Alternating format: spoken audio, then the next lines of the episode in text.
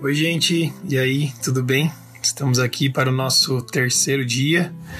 Vamos conversar um pouquinho hoje sobre Gálatas, capítulo 3.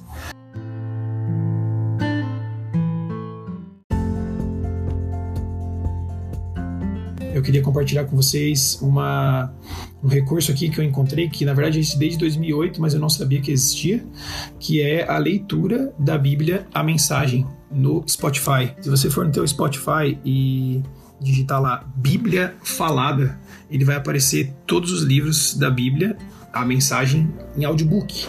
E o mais da hora, mais legal disso é que a leitura é meio interpretativa, assim, tem um fundo musical tal. Achei muito legal. Lembrando que a Bíblia, a mensagem, ela, ela é uma paráfrase. Ela é toda parafraseada, né? Pelo Eugene Peterson. Então a minha sugestão é que você leia sua Bíblia de papel aí, NVI, ou a, a versão que você lê, aí depois você pode ouvir lá, que vai te acrescentar um monte.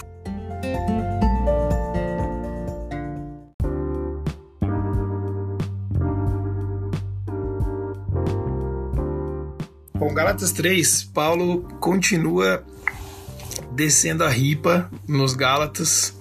Ele continua chamando a atenção deles, exortando eles em amor, muitas vezes a melhor forma que temos nas mãos aí, ou a melhor maneira que temos de demonstrar amor é descendo a ripa num bom sentido, mas chamando a atenção. E Paulo faz isso muito bem, ele chama a atenção, mas não só por chamar a atenção, mas ele traz à lembrança ensinamentos, palavras que já haviam sido ditas, momentos que já haviam sido vividos pela igreja dos Gálatas para que eles lembrem da verdadeira fé, do verdadeiro evangelho. Lembra no capítulo 1 quando ele fala sobre o verdadeiro evangelho para eles não acreditarem no outro evangelho, que era um evangelho falso.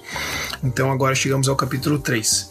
No comecinho ali já, versículo 1, ele diz o seguinte: Ó Gálatas insensatos, quem os enfeitiçou? Não é uma linguagem, é uma linguagem metafórica aqui, mas algo que era normal na época, era conhecido na época, magia, né, feitiço. Então ele tá, ele tá jogando essa ideia aqui. Quem os enfeitiçou não foi diante dos seus olhos que Jesus Cristo foi exposto como crucificado? Gostaria de saber apenas uma coisa: foi, foi pela prática da lei que vocês receberam o Espírito ou pela fé naquilo que ouviram? Então, provavelmente aqui, algum dos Gálatas eles estavam em Jerusalém no dia do Pentecostes. Então, eles realmente viram o, o mover do Espírito Santo, descer do Espírito Santo. E ouviram a pregação de Pedro lá, sabe? Quando, quando converteu os primeiros 3 mil.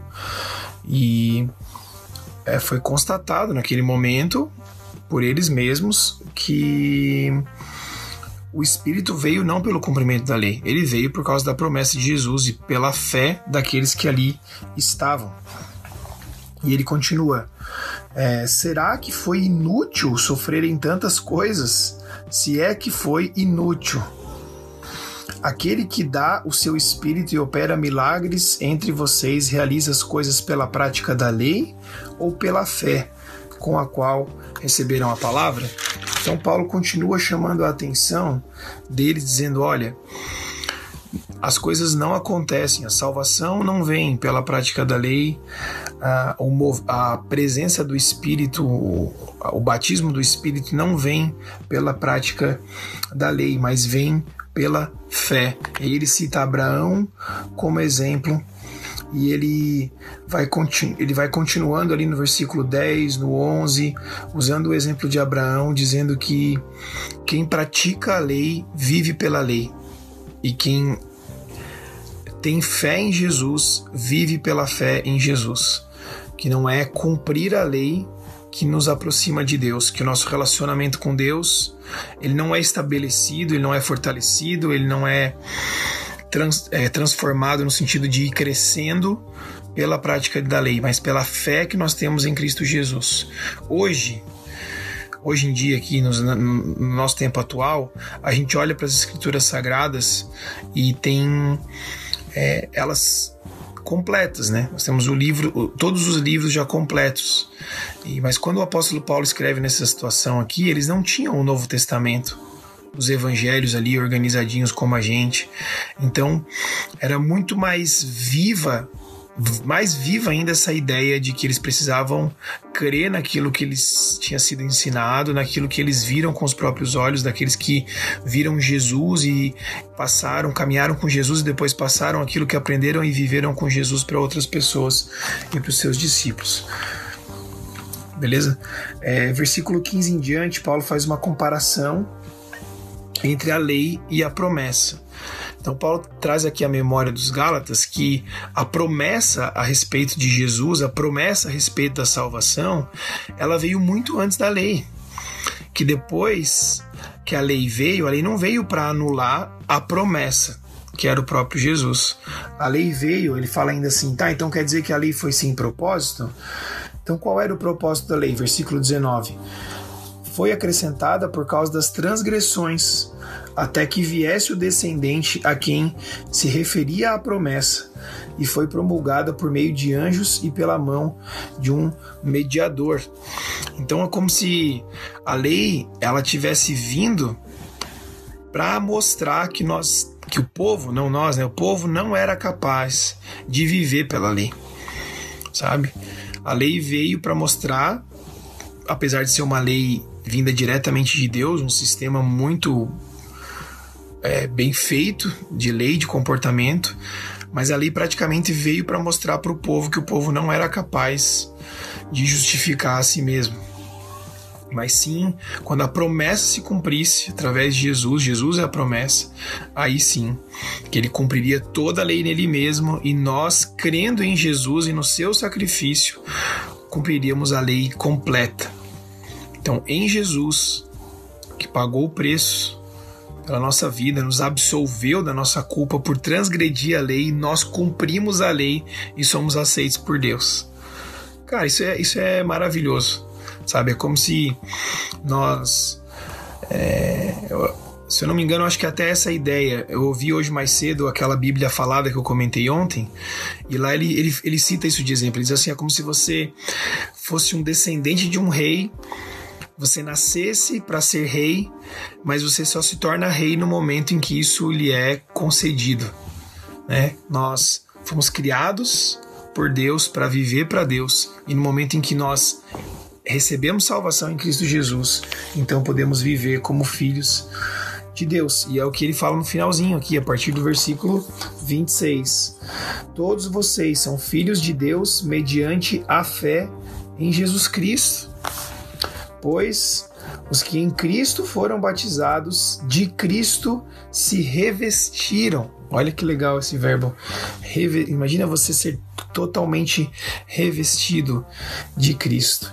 E aí, mais uma vez, ele volta: não há judeu, nem grego, escravo nem livre, homem nem mulher, pois todos são um em Cristo Jesus. Se vocês são de Cristo, são descendência de Abraão e herdeiros segundo a promessa. Olha que massa. Paulo está dizendo o seguinte: o evangelho é para todos. É para todos.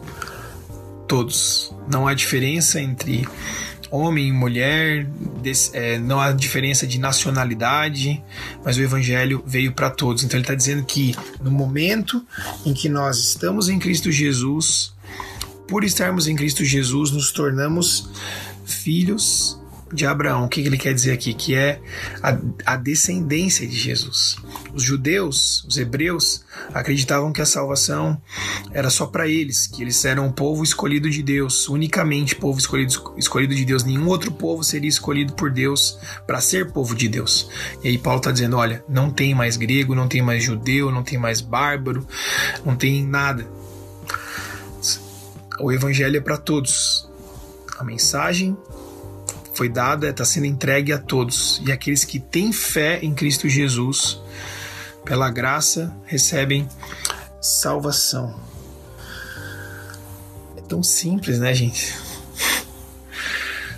tão simples. Fico pensando que é tão simples, é, não tem adendos, sabe? Não é assim, fé e mais isso, isso, isso, isso, aquilo.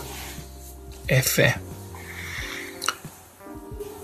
Às vezes eu fico pensando quanta coisa a gente vai colocando no meio disso e vai colocando entre nós e Deus como Pai para que a gente se sinta aprovado, sabe?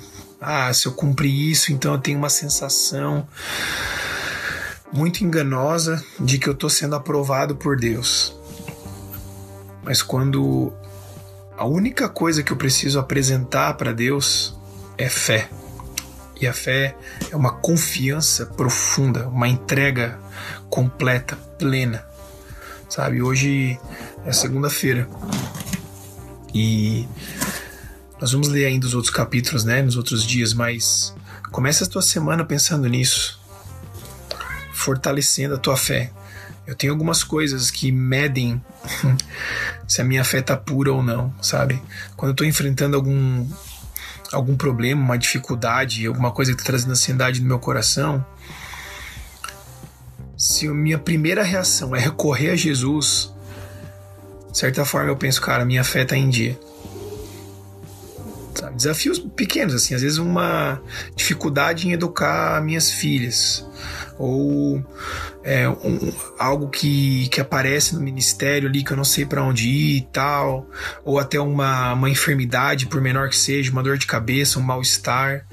Se o meu primeiro pensamento, meu primeiro recurso é ir para os pés de Jesus e confiar nele, sabe? Se eu tô precisando liberar perdão para alguém e vencer alguma um rancor, alguma mágoa, alguma coisa, se meu primeiro recurso é ir para Jesus sabe? Me dobrar aos pés de Jesus, clamar a Jesus, talvez eu possa dizer que a minha fé está em dia, ou um pouco mais em dia.